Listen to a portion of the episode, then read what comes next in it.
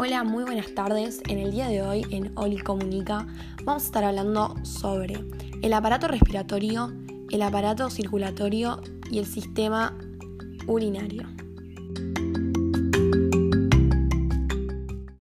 En primer lugar, vamos a estar hablando sobre el aparato respiratorio.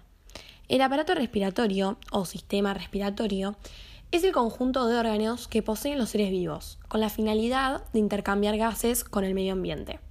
Su estructura y función es muy variable, dependiendo del tipo de organismo y su hábitat.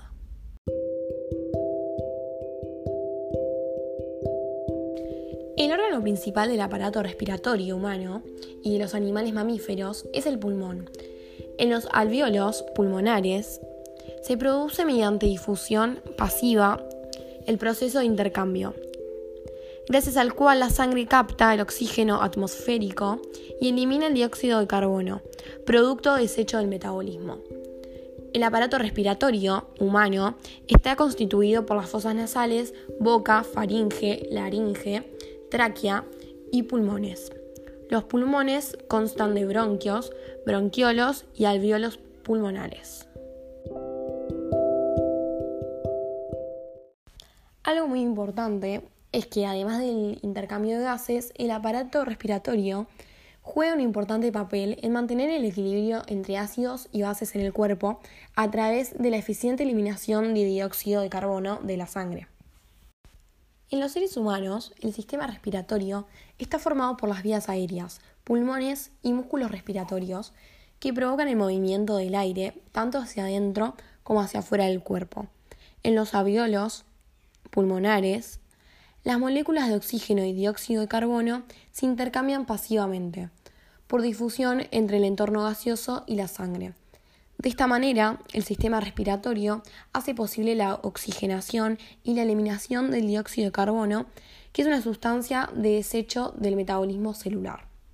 El sistema también cumple la función de mantener el balance entre ácidos y gases en el cuerpo a través de la eficiente remoción de dióxido de carbono de la sangre. A continuación, les vamos a estar mencionando los siguientes elementos del aparato respiratorio.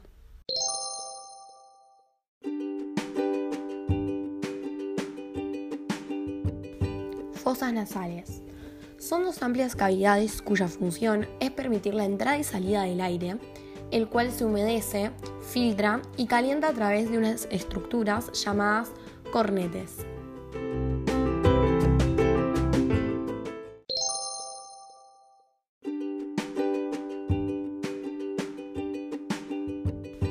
La faringe es una estructura con forma de tubo situada en el cuello y revestido de membrana mucosa.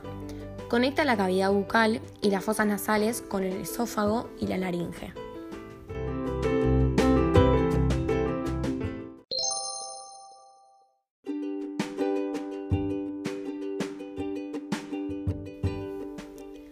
La laringe es un conducto que permite el paso del aire desde la faringe hacia la tráquea y los pulmones. En la laringe se encuentran las cuerdas vocales que dejan entre sí un espacio llamado glotis. Las cuerdas vocales son dos repliegues situados en la laringe que vibran cuando el aire los atraviesa produciendo la voz.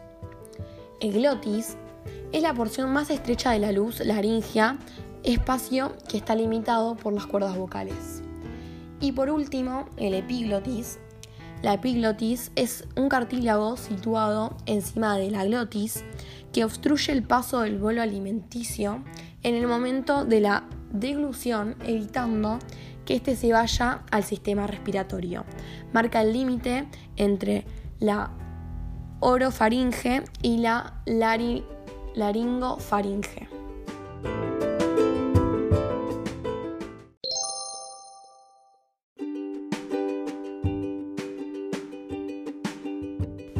La tráquea es un conducto en forma de tubo que tiene la función de hacer posible el paso del aire entre la laringe y los bronquios.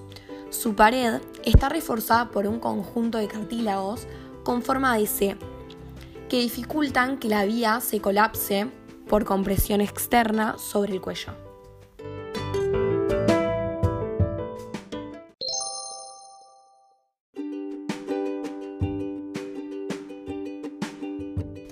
Los pulmones son órganos cuya función es realizar el intercambio gaseoso con la sangre. Dentro de cada pulmón, el árbol bronquial se divide progresivamente dando rafinaciones cada vez más pequeñas. La tráquea da origen a los bronquios principales que se dividen en los bronquios secundarios o lobares. Cada bronquio lobar se divide en bronquios terciarios o segmentarios que se dividen en bronquiolos. El bronquiolo continúa el proceso de ramificación y da origen al bronquiolo terminal de donde parten. Los bronquiolos respiratorios, que es donde se encuentran los sacos alveolares.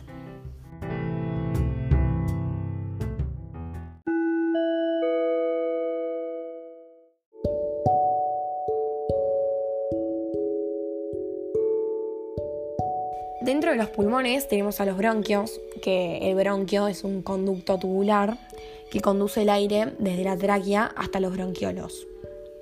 El bronquiolo es un conducto que conduce el aire desde los bronquios hasta los alveolos. El alveolo, eh, los alveolos están situados al final de últimas ramificaciones de los bronquiolos y tienen forma de pequeños sacos y son el lugar en el que se produce el intercambio de gases con la sangre. Su pared es muy delgada, eh, esta está constituida por una capa unicelular, es decir, formada por Un dato súper importante es que sumando los dos pulmones, el organismo humano dispone de alrededor de 300 millones de alveolos que si se desplegaran en su totalidad ocuparían una superficie de 60 metros cúbicos. Esta enorme superficie es la que hace posible obtener la cantidad de oxígeno necesaria para las funciones vitales.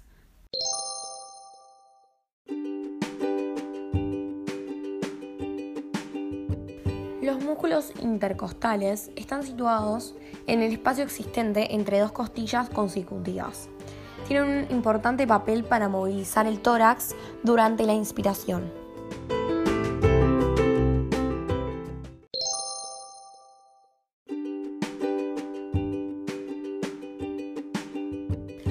El diafragma es un músculo que separa la cavidad torácica de la cavidad abdominal. Cuando se contrae, baja y aumenta el tamaño de la cavidad torácica, provocando la inspiración. Cuando se relaja, sube, disminuye el tamaño de la cavidad torácica y provoca la expiración.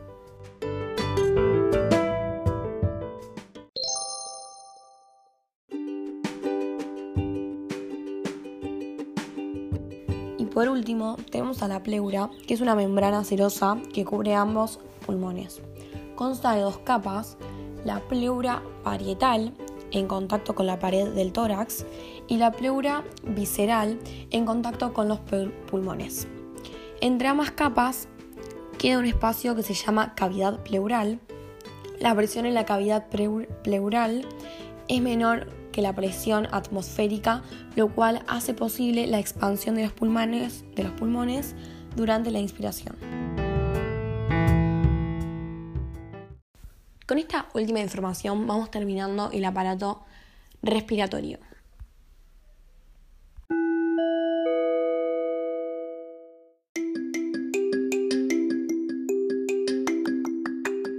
Los alimentos vienen al cuerpo humano, donde el sistema digestivo son degradados con el fin de obtener nutrientes. Los nutrientes llegan a los tejidos de nuestro cuerpo donde son metabolizados. De este metabolismo se produce el dióxido de carbono, que es llevado por toda la sangre a los pulmones para hacer intercambio gaseoso, es decir, expulsar el dióxido de carbono a cambio de oxígeno. Estos dos sistemas aportan la energía necesaria para que nuestro organismo pueda llevar a cabo las funciones vitales. No se vayan y quédense para el próximo episodio a hablar sobre el aparato circulatorio después de la pausa.